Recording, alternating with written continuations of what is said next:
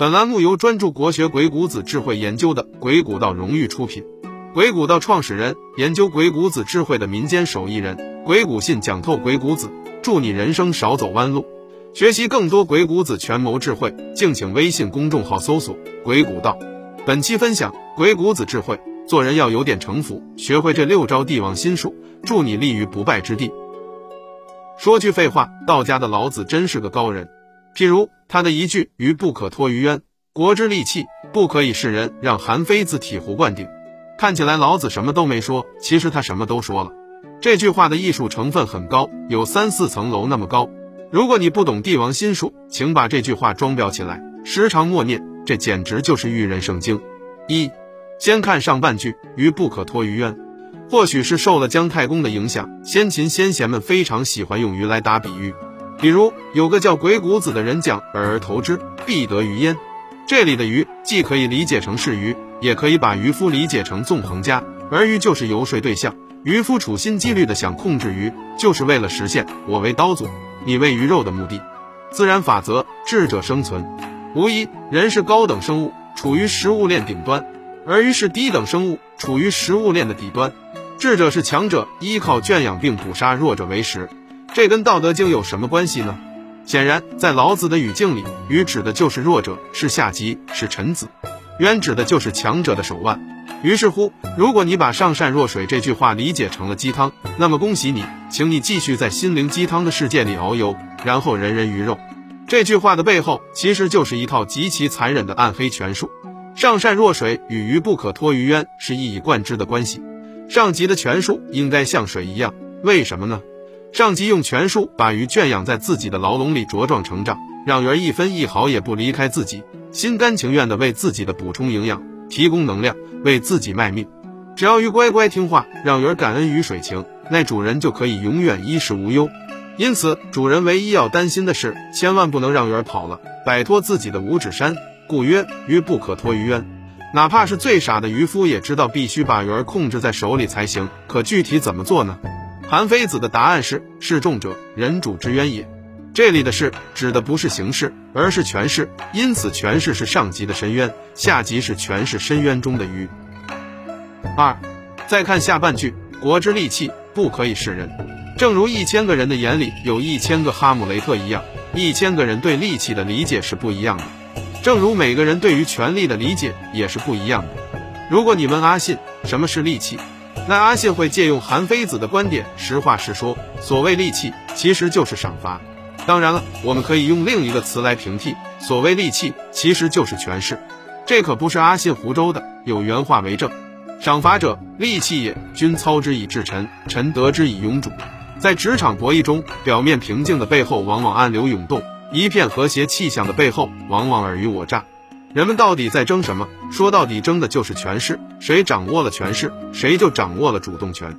上级掌握了权势，就可以控制下级；下级掌握了权势，就可以控制上级。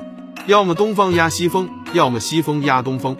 于是矛盾就出来了。渔夫希望鱼儿乖乖听从摆布，可是总有聪明的鱼儿想摆脱渔夫的控制，甚至有鱼儿希望跳出龙门成为渔夫。因此，渔夫怎么办呢？渔夫要假设这个世上没有一条善良的鱼，同时更要用利器制服鱼儿。最妙的地方在于不可以示人，渔夫神不知鬼不觉地对鱼儿进行赏罚。这一套权术是不可以让人知晓的。如果有人非要问，那就是爱与正能量。当然了，你可能并不是鱼，正如你不是寒门一样，你不配。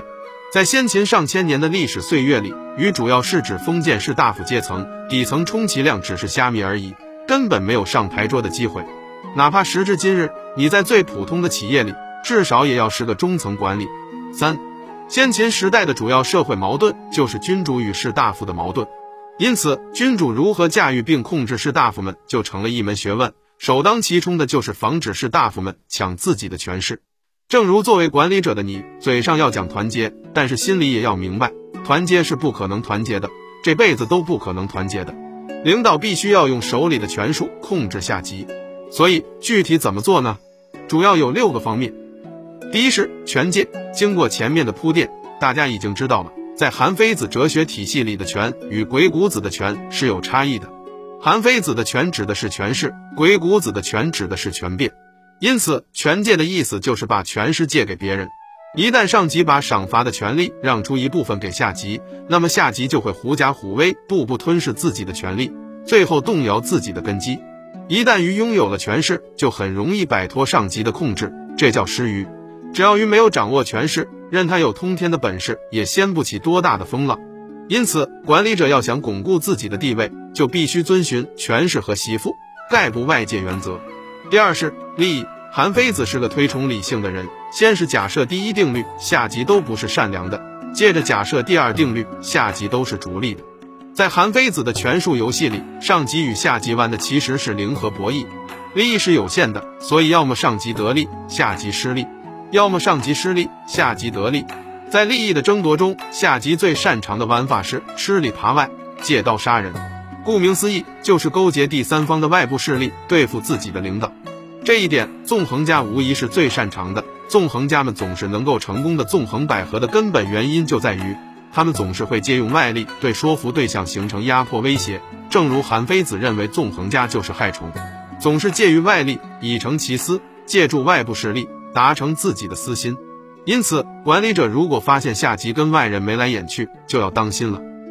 第三是四类，这个世界上有很多似是而非的事情。诸多时候，人们并不关心事实的真相，更愿意相信自己愿意相信的事实。因此，相比于事实本身，人们更愿意相信阴谋论。所谓四类，就是看起来是真的，但其实是似是而非的假想。在韩非子的权术哲学中，下级为了蛊惑上级，经常会用四类的策略，编造阴谋论去影响上级的决策。其中又以泼脏水最为常见。比如，甲和乙有矛盾。甲编造四类的谎言去蛊惑领导，说乙做了不利于领导的事情。俗话说：“造谣张张嘴，辟谣跑断腿。”诸多时候，在脏水面前，人是很难证明自己是被冤枉的。于是，史书中我们经常会看到这样的情节：某人想除掉敌人，就会处心积虑的无中生有的罗织编造敌人的罪证，完成泼脏水的勾当。但凡你被人冤枉过，你就会发现清者自清，谣言止于智者，其实是句废话。所以，管理者在做奖惩决策时，要想明白是不是有人想借自己的手排除异己。第四是有反。韩非子讲：“事起而有所利，其失主也；有所害，必反察之。”根据韩非子第二定律，我们已然知道，领导对利益是很重视的。但凡有一点利益，那么最终受益人必须是自己。因此，凡是能获利的事情，必须要由自己亲自掌控。但是，有利益就有损失。如果领导遭受到了损失，就需要反查，这是什么逻辑呢？根据四类逻辑，在似是而非的阴谋论面前，人们是很难认清真相的。所以，一旦领导的利益受到了损失，就要学会透过现象看本质，通过事件看人心。有人在暗中破坏，那么那人定然会从中受益。于是乎，在事件中获得利益最大的人，可能就是幕后主使，就是暗中搞破坏的人。在现实生活中也是一样，如果你被人算计了。那么你不妨反过来思考，如果你遭受到了损失，谁会成为最大受益人呢？第五是参疑，相信没有管理者希望自己的下级尔虞我诈、相互斗争的。可是怕什么来什么，管理层之间的矛盾几乎存在于大大小小的企业，忙于内耗，成为了企业发展的毒瘤。如何解决这个问题呢？韩非子说：“参议之事，乱之所由生也。”地位不同的下级们争权夺利，就是产生祸患的根源。通俗的说，就是越权行为太普遍，导致职权不清，最终导致相互间争权夺利。这种现象常见于管理者任人唯亲的行为，导致名实错乱。关于这个问题，孔子与鬼谷子的药方出奇的一致。孔子推崇名不正则言不顺，鬼谷子强调名实当则治，不当则乱，道理是共通的。作为管理者，要授予下级的名赋予权力，并考核下级的实，也就是俗话说的“屁股决定脑袋”。下级的屁股只有坐上相应的位置，才能思考职权以内的事，否则就是越权。只有下级名副其实，各司其职，管理系统才能有序运转。第六是废止。韩非子哲学第三定律：敌人的一切行为动机就是要干掉你，永远不要做敌人想让你做的事情。有人讲过这么一个段子：如果你想毁掉某个家庭的三代，那你就生个女儿，从小娇生惯养，然后把女儿嫁给敌人的儿子，届时女儿对父不孝。对夫不忠，对子不爱，那个家庭就彻底废了。当然了，这是个段子而已，目的是为了证明选媳妇要认真考察。在韩非子看来，领导考察下级也是一样，用人时一定要明察，因为敌人会想方设法在你的核心阵营里安插自己人或可能制造危机的人。如果按敌人的意图来任免自己的下级，组建自己的团队，结果你的团队必然陷入人事斗争，严重内耗，最后的结果一定是敌人赢麻了。反过来说，把人放进敌人的权力核心，上演无间道，也是一种策略。关键时候在关键地方安插关键的人，就可以从内部瓦解对手。因此，用人要慎之又慎。最后，我们来总结一下：管理者想立于不败之地，就必须掌握三大定律和六大育人权术，分别是不能轻易借权，防范下级同敌，不要轻信假象，用利害反查真相，建立管理系统，观察下级立场。以上就是管理者不可示人的利器。祝你在尔虞我诈的职场博弈中树立权势，立于不败之地。你要知道，只有牢牢控制鱼儿，你才能高枕无忧。你更要知道，这个世界上总有聪明的鱼儿想干掉你。我是阿信，一个研究鬼谷子权谋智慧的民间手艺人。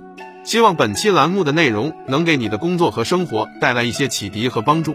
学习更多鬼谷子权谋智慧，欢迎关注我的微信公众号“鬼谷道”。阿信讲透鬼谷子，祝你人生少走弯路。